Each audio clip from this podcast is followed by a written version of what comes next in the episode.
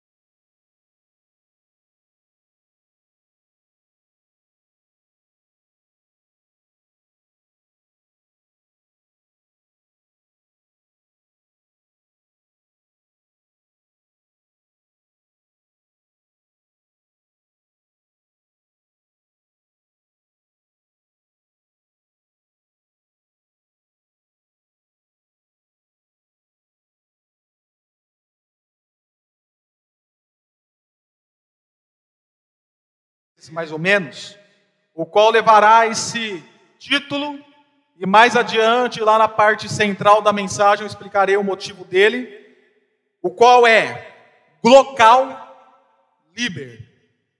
O glocal é uma junção de duas palavras, de global com local. E aí nós criamos esta palavra, que não é inovação minha ou criação minha, chamada Glocal Liber.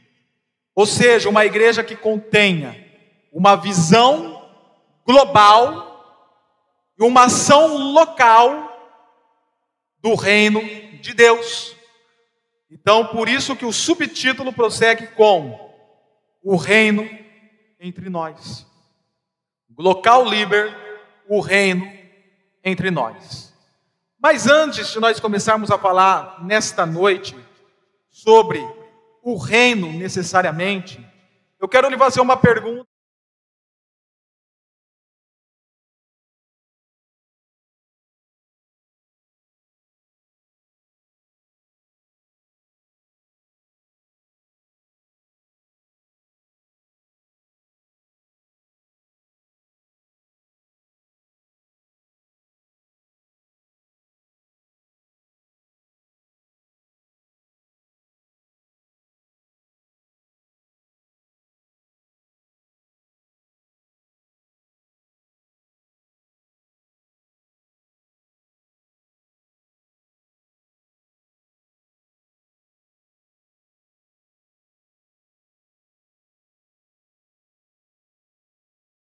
Um enigma, é algo que muitas vezes é incompreensível aos nossos olhos. Quando nós olhamos, por exemplo, um mágico fazendo lá os seus truques num circo, ou os mágicos da braça, quando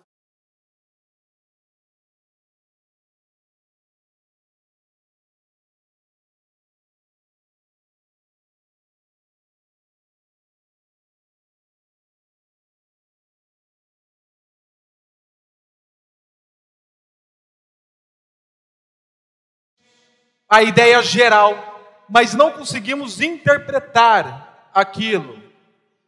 É que nem um texto, você consegue olhar para o texto, você consegue ter uma compreensão do texto, mas não consegue inter interpretá-lo. Este é o maior caos da educação brasileira. Os jovens, os adolescentes, eles conseguem até ler um texto, mas não conseguem interpretar. E aquele texto, que ao mesmo tempo eu tenho leitura, ele é um enigma, porque eu não tenho a devida compreensão ou interpretação daquele texto. Eu preciso que alguém decifre aquele código para mim.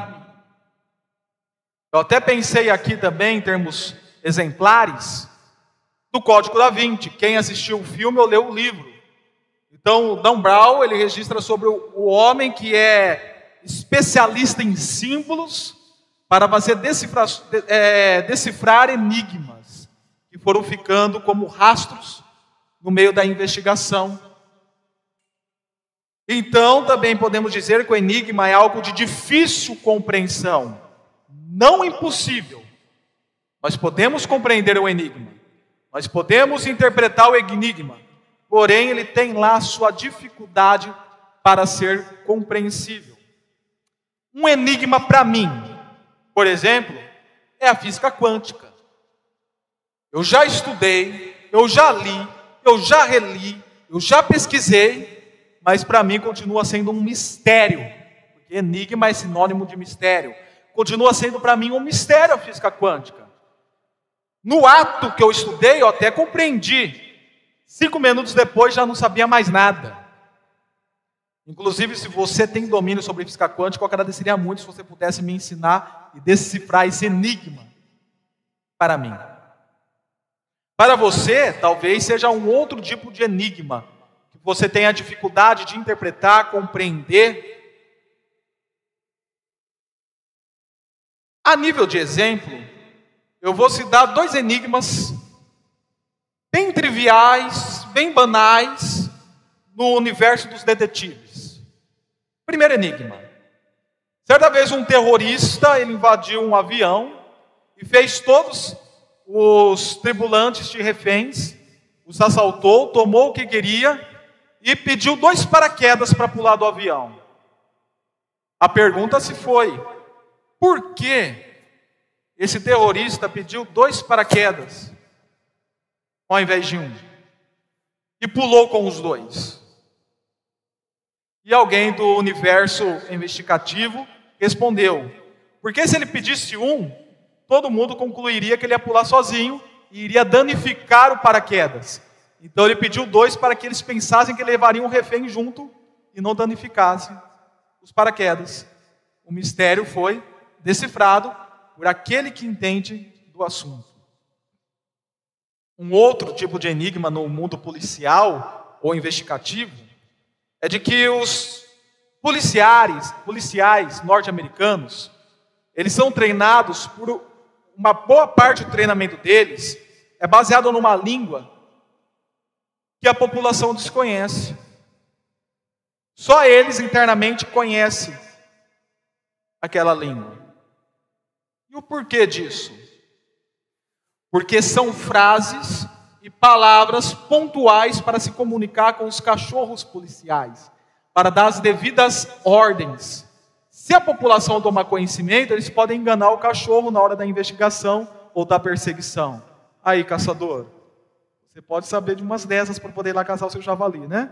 Enfim, são algumas palavras, então, pontuais, incompreensivas para a população, mas porém muito compreendida para o universo policial. Então, quem consegue lidar com esse tipo de enigma, que eu acabei de exemplificar para vocês, o mistério, são pessoas que vivem dentro do universo policial ou vivem dentro do universo investigativo ou de detetive. Não é qualquer um que consegue decifrar. Você precisa estar inserido neste universo para poder compreender o enigma. Tendo isso em mente, eu lhe convido que você leia alguns versículos de Mateus capítulo 13 junto comigo. São versículos separados Primeiramente, o versículo 3. Jesus falou muitas coisas por parábolas, dizendo: Para por aí. Versículo 10. Os discípulos aproximaram-se dele e perguntaram: Por que falas ao povo por parábolas? E nós vamos até o versículo 17 agora. Ele respondeu, Jesus Cristo: a vocês foi dado o conhecimento dos mistérios do reino dos céus, mas a eles não. A quem tem será dado, e este terá em grande quantidade. De quem não tem, até o que tem lhe será tirado. Por essa razão lhes falo por parábolas, porque vendo, eles não veem, e ouvindo, não ouvem, nem entendem. Neles se cumpre a profecia de Isaías. E essa profecia está lá em no capítulo 6, versículo 9 e 10. Ainda que estejam sempre ouvindo, vocês nunca entenderão. Ainda que estejam sempre vendo, jamais perceberão. Pois o coração deste povo se tornou insensível, de má vontade, ouviram com seus ouvidos e fecharam seus olhos. Se assim não fosse, poderiam ver com os olhos, ouvir com os ouvidos, entender com o coração e converter-se, e eu os curaria. Mas felizes são os olhos de vocês, porque veem, e ouvidos de vocês, porque ouvem. Pois eu lhes digo a verdade.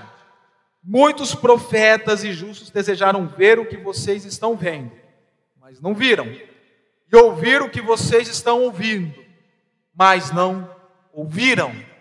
Para finalizar, versículo 34 e 35. Jesus falou todas estas coisas à multidão por parábolas.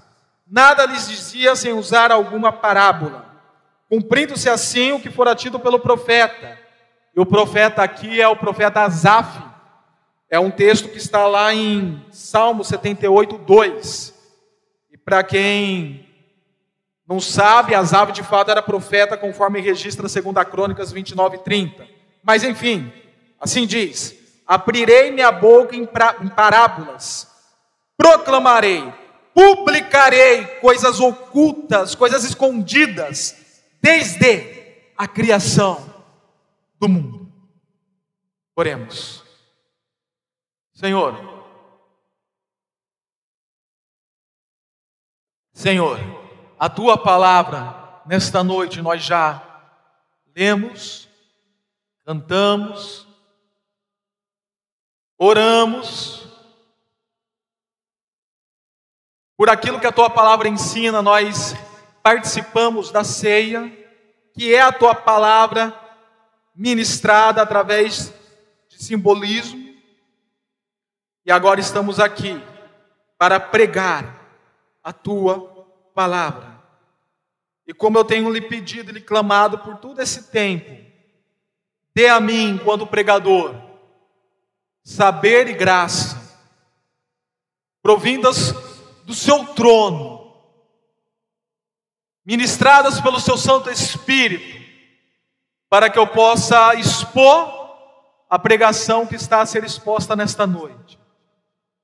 E ao mesmo tempo eu lhe peço que aqueles que estão aqui, junto comigo, a participar da Sua palavra, como ouvintes, que ao coração, a mente e a vida deles também venha ser dado tamanho saber e graça, direto do seu trono, com a ministração do seu Santo Espírito, para que eles possam compreender de fato aquilo que vai ser dito nesta noite.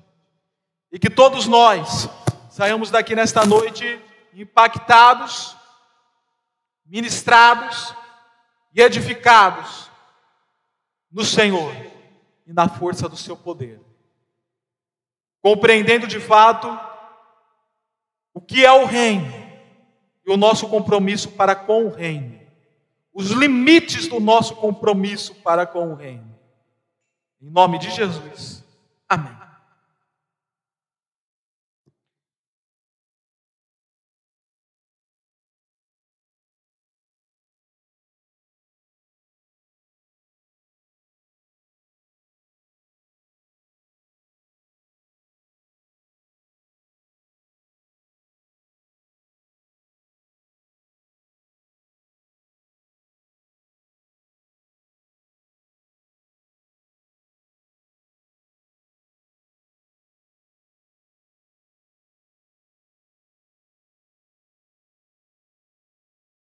A região do sul realmente do, de Israel. Judeu, judeusaço, judeuzão, judeu até debaixo d'água. E esses judeus, eles tinham a espera e o anseio pela a manifestação do reino dos céus que restauraria Israel como nação, como foi na era de ouro de Davi e Salomão. Eles esperavam por esse Messias prometido, que foi dito variadas vezes no Antigo Testamento, tanto pela lei, quanto pelos profetas e até mesmo pelos salmos, como Jesus falou lá em Lucas 24. Então esse reino viria, restauraria a nação de Israel, e o Messias se sentaria no trono de Davi e reinaria novamente. Todavia, os judeus, até hoje são assim, eles não compreenderam o que de fato significa o reino dos céus e que de fato significa o Messias, o ungido, profecias cumpridas na pessoa de Jesus Cristo, que significa o ungido. Cristo significa o ungido. Eles não compreenderam esse enigma. E Mateus quer decifrar esse enigma para eles, dando ênfase então no discurso do reino dos céus e na pessoa do Messias. Capítulo 1, nós temos a genealogia do rei. Desde de Abraão, que recebeu a promessa, passando por Davi, que recebeu a aliança de que teria um trono que seria perpétuo, até chegando na pessoa de Jesus Cristo, a genealogia do rei. Capítulo 2, capítulo 3, capítulo 4, nós temos a preparação desse rei, desse Messias. Jesus Cristo crescendo, passando pela história do templo, indo para o deserto, realizando os primeiros sinais e milagres na sua região. Capítulo 5, capítulo 6, capítulo 7, nós temos a cultura do reino sendo ensinada no Sermão do Monte, começando pelas bem-aventuranças. O rei sobe no monte, olha para os quatro discípulos primeiros chamados, olha para a multidão e começa a colocar os princípios do reino, a cultura do reino que os seus discípulos deveriam viver. Capítulo 8, capítulo 9, nós temos os milagres do reino. Porque quando o reino se manifesta, é natural que o sobrenatural venha. Nós vivemos naturalmente o sobrenatural quando o reino está sendo expandido e manifestado. E como o reino estava agora vindo com todo o teor da pessoa de Jesus Cristo, esse evangelho do reino tinha sido pregado por João Batista, precursor de Jesus, os milagres começam a ocorrer. Capítulo 10. Nós temos o segundo discurso do reino. O primeiro foi do Sermão da Montanha, e o segundo discurso do reino de Deus, dos céus, no capítulo 10, quando Jesus Cristo ele se dirige diretamente aos seus discípulos para enviá-los na propagação do reino pelas cidades. E agora nós entramos no capítulo 11 e capítulo 12. O que ocorreu? Começou a haver a investida daqueles que eram contrariados à mensagem do reino dos céus. A mensagem do reino dos céus está sendo pregada, está sendo falada, está sendo vista na própria pessoa do rei. E como é comum que aconteça, alguns criam e seguiam o rei, mas outros, como os mestres da lei, fariseus, saduceus, escribas, hipócritas, rejeitavam a mensagem de Jesus. Vezes zombavam, vezes criticavam, vezes blasfemavam contra o rei, contra o ungido e contra a mensagem do reino dos céus. E chegando no final do capítulo 12, quando Jesus diz que os seus irmãos e sua mãe são aqueles que fazem a vontade do Pai, após esse discurso, naquele mesmo dia, versículo 1 do capítulo 13, eu peço que vocês leiam junto comigo. Naquele mesmo dia, Jesus saiu de casa e assentou-se a beira-mar. Provavelmente aqui a casa a qual ele saiu é a casa de Pedro, do Pedrão, do pescador, que ficava em Cafarnaum, cidade que ficava diante do mar da Galileia. Então Jesus ele sai da casa de Pedro e senta-se à beira do mar da Galileia. Alguns teólogos da prosperidade usam esse texto falando que Jesus tinha casa na praia, então nós podemos prosperar. Logicamente que nós sabemos que não é isso que o texto significa e que tanto a comunicação histórica quanto teológica está totalmente equivocada daqueles que assim falam. Versículo 2: E ele reuniu-se ao seu redor uma multidão tão grande, tão grande que, por isso, ele entrou num barco provavelmente para ficar numa plataforma superior à multidão, para que toda a multidão pudesse o ver, e assentou-se, próprio do mestre rabínico, do mestre judeu assim de fazer. Ao povo reunido na praia, Jesus ensinou, ou Jesus falou muita coisas por parábolas. E aí, por fim, nós entramos no capítulo 13, que será o capítulo que nós estaremos nos sete e oito próximos domingos pregando aqui na Liber. Quando nós veremos as pará parábolas específicas que tratam sobre o reino dos céus, a manifestação do reino dos céus, a cultura do reino, o significado do reino, o que o reino realiza, o que o, o reino é, a sua finalidade, a sua necessidade, o seu motivo, o seu objetivo, como ele funciona. Nós veremos tudo isto no decorrer do capítulo 13, para falarmos justamente aquilo que é o tema, que é o título dessa série de mensagens: o reino entre nós. Nós estamos aí a partir de hoje, na verdade, iniciou-se domingo passado, a campanha de missões mundiais. Vamos estar nos próximos domingos ouvindo sobre missões. E não tem como nós falarmos de missões a não falarmos do reino. Que missões nada mais é do que a expansão do reino. Missões não é simplesmente fazer uma coleção de salvos. Nós vamos colecionar salvos que vão, que vão, que vão estar esperando ansiosamente a retenção futura e lá desfrutarão da eternidade. Missões não é tão somente isso.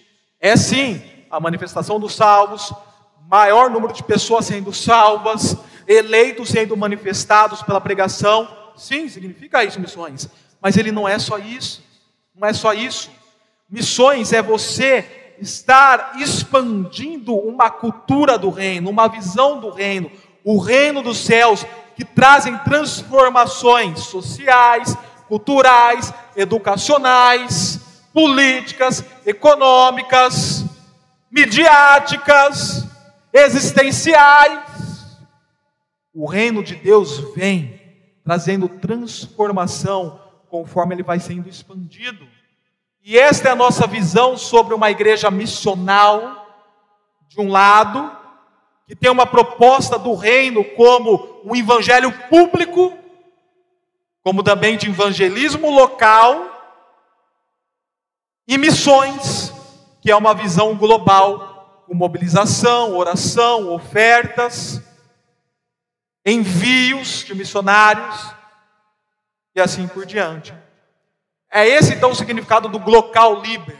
Uma igreja que atue localmente na expansão do reino, na sua sociedade a qual está inserida, conforme segue a visão da nossa igreja. A visão da nossa igreja está relacionada a isto, a uma teologia pública, como também uma visão global, onde nós fazemos envios de oferta, mobilizamos em orações, Tentamos identificar pessoas em nossa igreja com chamado e enviamos aos campos, elaboraremos viagens missionárias e assim por diante.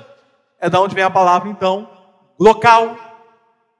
Essa palavra local, ela, ela é dita pelo pastor Roberts Bobbs Jr., pastor batista de Dallas, o qual eu tive o privilégio de ouvi-lo e conhecê-lo no Congresso da Aliança Batista Mundial em julho do ano passado.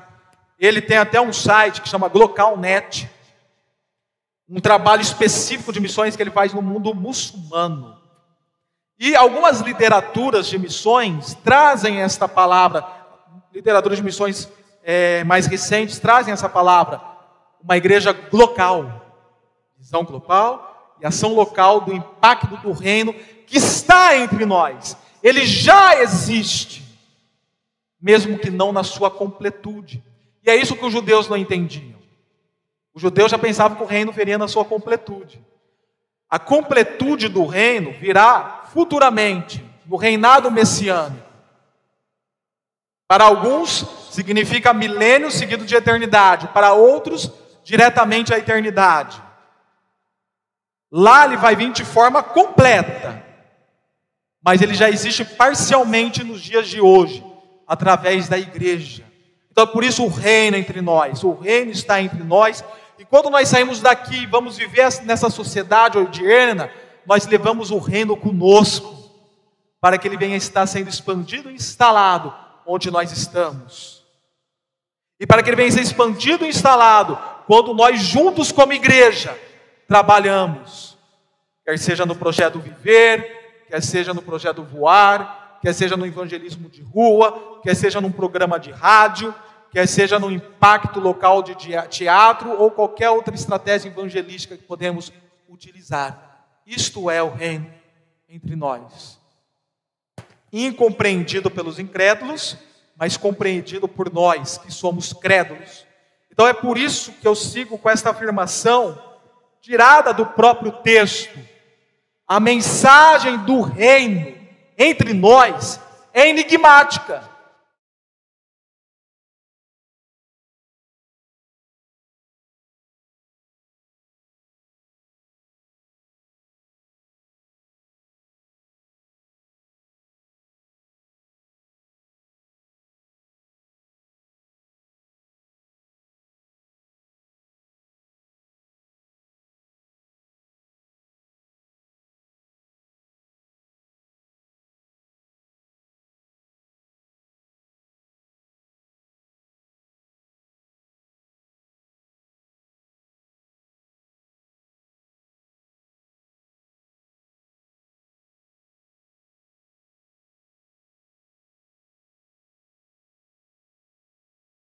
E crerão.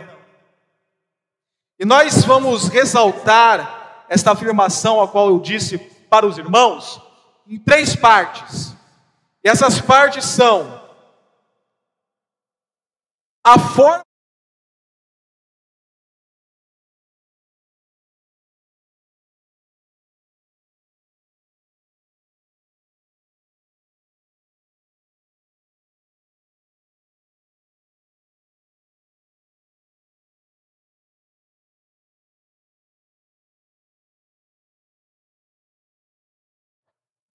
Comecemos a falar sobre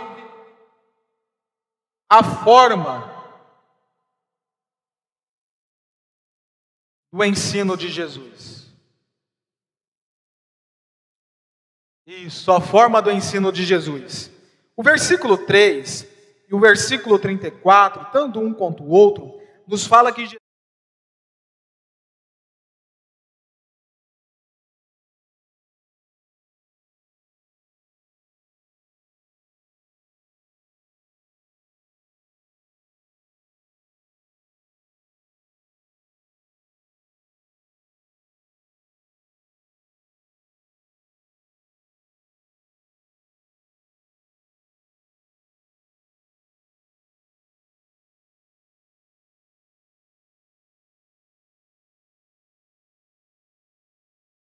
Então, o significado da palavra parábolas é lançar ao lado de. Mas, pastor Maurício, lançar ao lado do que, afinal de contas? Jesus ele lança histórias ou ilustrações vivas, narrativas vivas, ao lado de algum ensino que ele está pronunciando. Então ele traz alguma afirmação, ele traz algum ensino categórico de fatos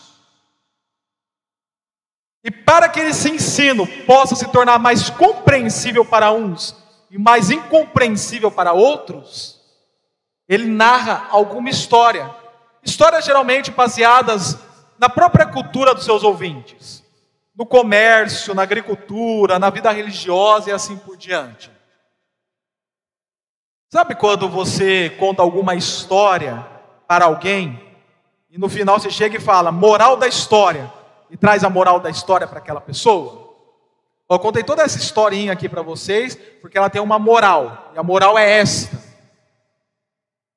Isto é a parábola.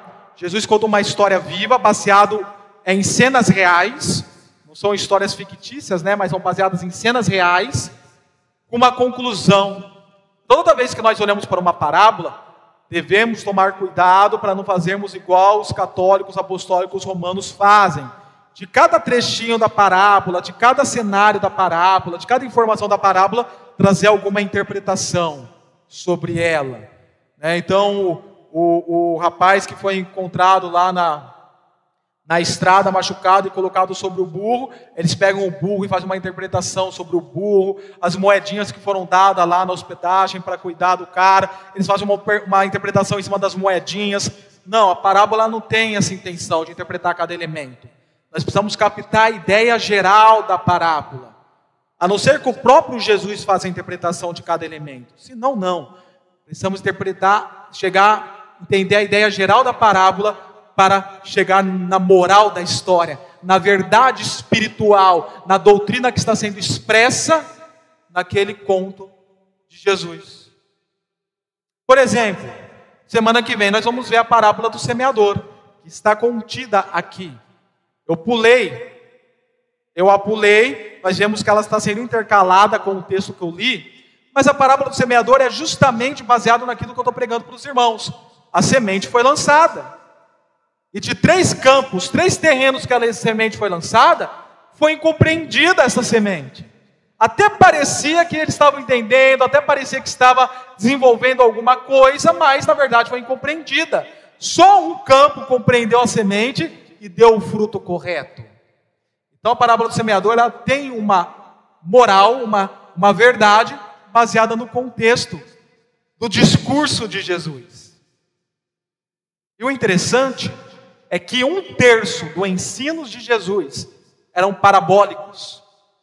Continha esse elemento enigmático para os incrédulos, mas revelado para os crédulos,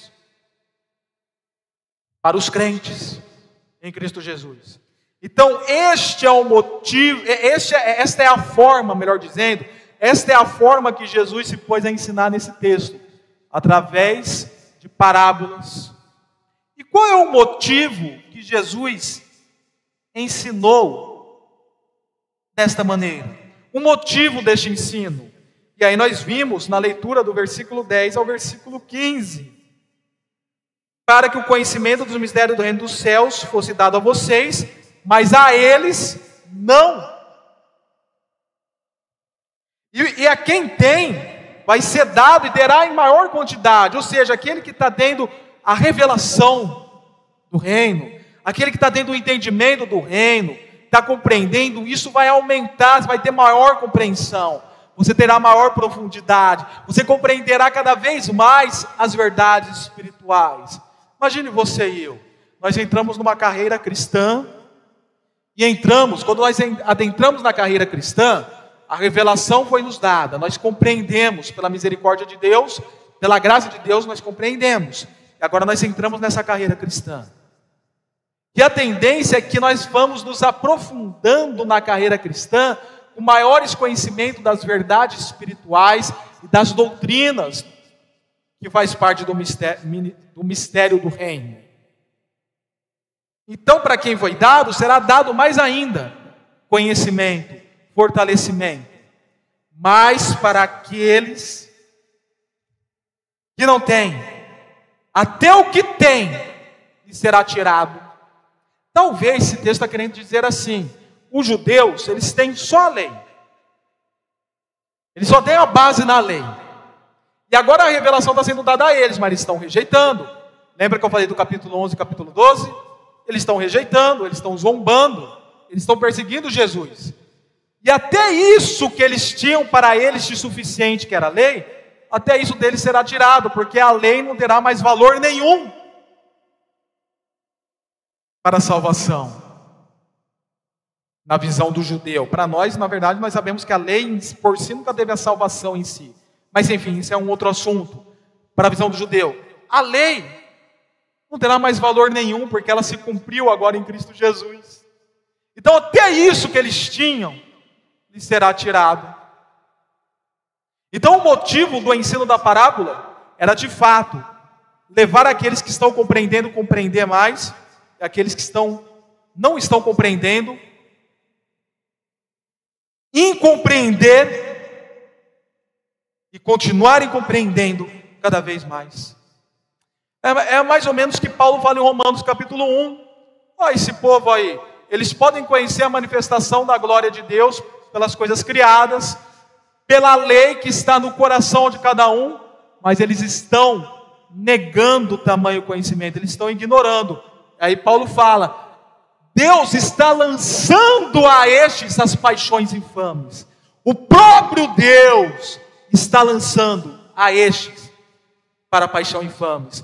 O próprio Deus está trazendo a condenação sobre a vida deles, fazendo que eles se afundem cada vez mais no pecado, porque eles estão rejeitando a mensagem. E talvez você questione a justiça de Deus, é o que Paulo fala em Romanos 9.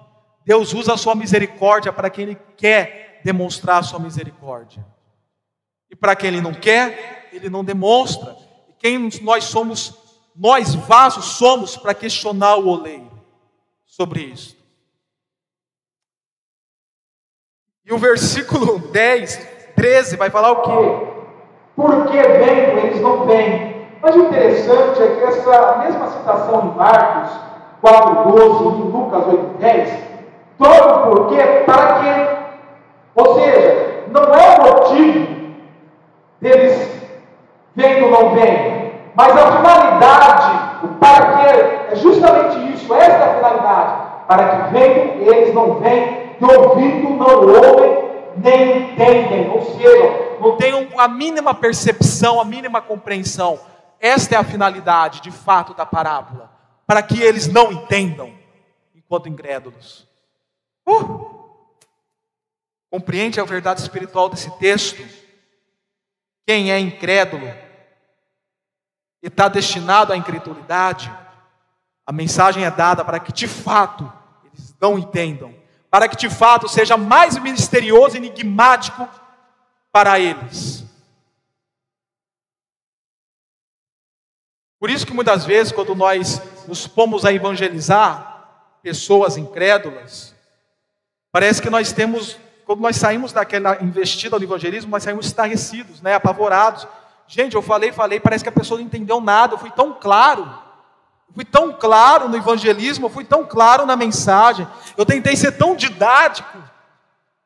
Eu, enquanto pregador, tentei ser tão didático coloquei slide, coloquei frases, trabalhei com imagens, usei ilustrações, facilitei as palavras, mas muitos ouvem e não compreendem a mensagem.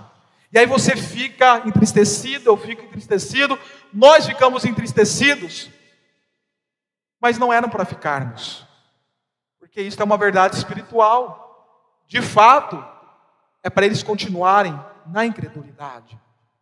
Crerá quem é para crer. E quem não é para crer, continuará nessa incompreensão, para que, baseado nisso, haja condenação na vida dela, no dia do juízo.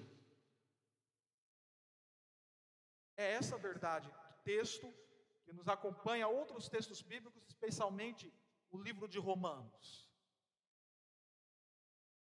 Para quem gosta de teologia, Nós chamamos isso na teologia de efeitos noéticos do pecado. Para quem quiser tomar nota, pesquisar mais lá em casa, efeitos noéticos do pecado. A palavra noético é de uma palavra grega nous, não é de Noé não, ok? É de nous, que significa alma racional. O que é os efeitos noéticos do pecado então? Quando o pecado ele entra no mundo, em Gênesis capítulo 3, ele traz uma depravação total para o ser humano. Todas todos os aspectos e todas as esferas da vida do ser humano está contaminada pelo pecado. Quer seja social, quer seja espiritual, quer seja cultural, quer seja emocional, quer seja intelectual, está prejudicada pelo pecado. É o que Paulo fala em Efésios 2. A partir disso, nós estamos mortos espiritualmente. A nossa compreensão da realidade verdadeira está morta. É quando você chega num caixão, até brinquei com o Miquel, né? eu estava falando sobre assassinato, né? Falei uma vez que mataram o rapaz na rua da minha casa, falei, Miquel, já viu alguém morto? Ele não. Mas você nunca foi num velório, não? É só ir no velório você vai ver alguém morto. A pessoa que está no caixão, ela não está tendo percepção de nada do que está acontecendo. É por isso que nós falamos. Quer falar algo para a pessoa? Fale quando ela está viva. Quer fazer algo bom para ela? Faz quando ela está viva. Quando ela está morta, ela só não compreende mais nada da realidade. Você vai chegar, você vai falar com ela, vai explicar, ó, ó, vamos supor, vou pegar como referência o velório do meu pai. Então eu chego no caixão, pai, ó quem está aqui, ó, ó, o pastor Miqueias veio, ele cantou no seu velório, né, o, a Nádia veio, eu estou aqui, ó, o Luizinho está chorando, pai, vê se acorda para o Luizinho parar de chorar, meu irmão mais velho.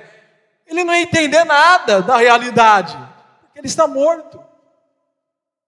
Todo o seu aspecto da vida está cancelado. Assim somos nós. Nós nascemos debaixo do pecado de Adão. Romanos capítulo 5. E os efeitos do pecado estão sobre as nossas vidas, nascendo depravação total para todas as esferas das nossas vidas, quando nós nascemos, inclusive a intelectual. E quando a mensagem vem, nós estamos mortos para compreender esta mensagem. A tendência é não compreendê-la, a não ser que o Espírito Santo sopre a sua graça sobre nossos corações e nos traga a vida para compreendermos e sermos salvos. Isso falarei mais para frente. Se não for por isso, nós não compreenderemos. Então é por isso que na tradição reformada nós falamos que o pastor, o evangelista, o missionário, o pregador, ele traz a clareza externa da mensagem. Vocês estão ouvindo, eu estou externamente, eu estou fora de vocês. Estou trazendo a clareza externa. Estou pregando, estou falando, vocês estão captando pelos seus sentidos sensoriais, estão ouvindo, estão vendo. Mas a clareza interna é própria do Espírito Santo e ele chega num lugar onde eu não chego. Eu não consigo chegar no seu coração, não tenho poder para isso. É o Espírito Santo que chega lá. E quando você está evangelizando alguém, você não consegue chegar no coração da pessoa. Você pode até compreender as razões do coração dela, numa investigação, mas você não consegue chegar lá com a mensagem. Quem chega com a mensagem lá é o Espírito Santo. Então você externamente fala, tenta clarear, mas quem faz a ação completa internamente é o Espírito Santo. E se a pessoa não está escutando o Espírito Santo, pela sua incredulidade, e a finalidade é justamente para isso, porque eu vou sair estarrecido, entristecido de evangelismo se ela não me escutou? A falha não foi minha, mas foi algo, como nós estamos compreendendo hoje, proposital para que isso ocorresse. Eu até lembro de quando João Batista falou de Jesus Cristo em capítulo 3, ele virá com fogo e com espírito. Significa aquilo? Com fogo trazendo condenação e com espírito trazendo salvação. Na mesma mensagem, na mesma fala, no mesmo discurso que você está ouvindo, que quem está me ouvindo nas redes sociais, nesse, nessa mesma palavra, pessoas serão salvas e pessoas serão condenadas.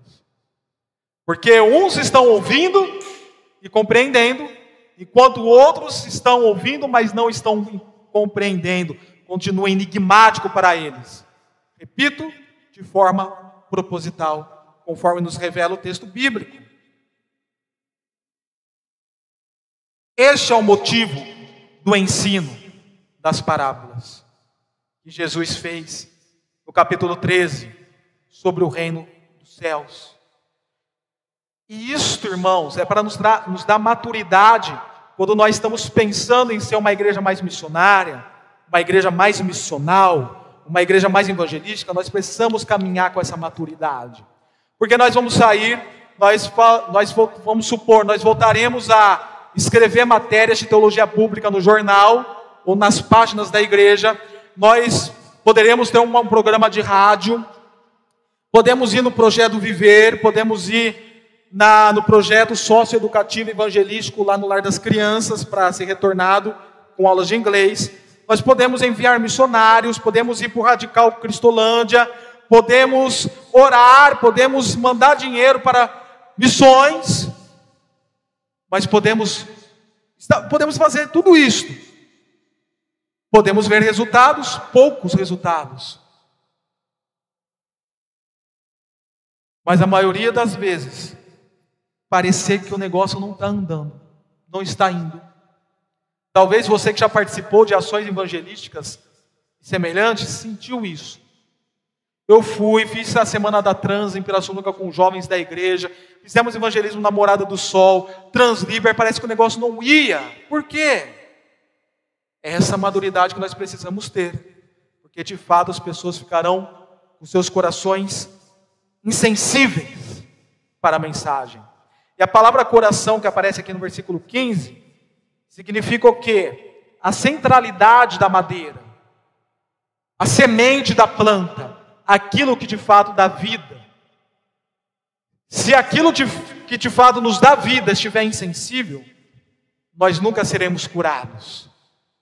E conforme nós irmos expandindo o reino, isso vai acontecer. Mas que nós tenhamos a maturidade de não entrarmos em tristeza, em apavoro, porque é para assim ser. Visivelmente, os resultados vão parecer pouco. Até mesmo foi com o próprio ministério de Jesus assim. Visivelmente é para parecer pouco, mas tenha uma maturidade, que a expansão do reino de Deus realmente é desta forma. E último, a última etapa é o resultado deste ensino. Versículo 16 e versículo 17. Quando Jesus fala, ó, vocês são felizes. Né? Vocês, discípulos, vocês são felizes porque vocês estão vendo, vocês estão ouvindo.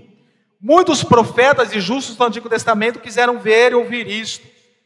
Nós vemos isso em Hebreus 11:39, em 1 Pedro capítulo 1, versículo 10 e 11 que eles ansiavam em ver a manifestação do reino dos céus.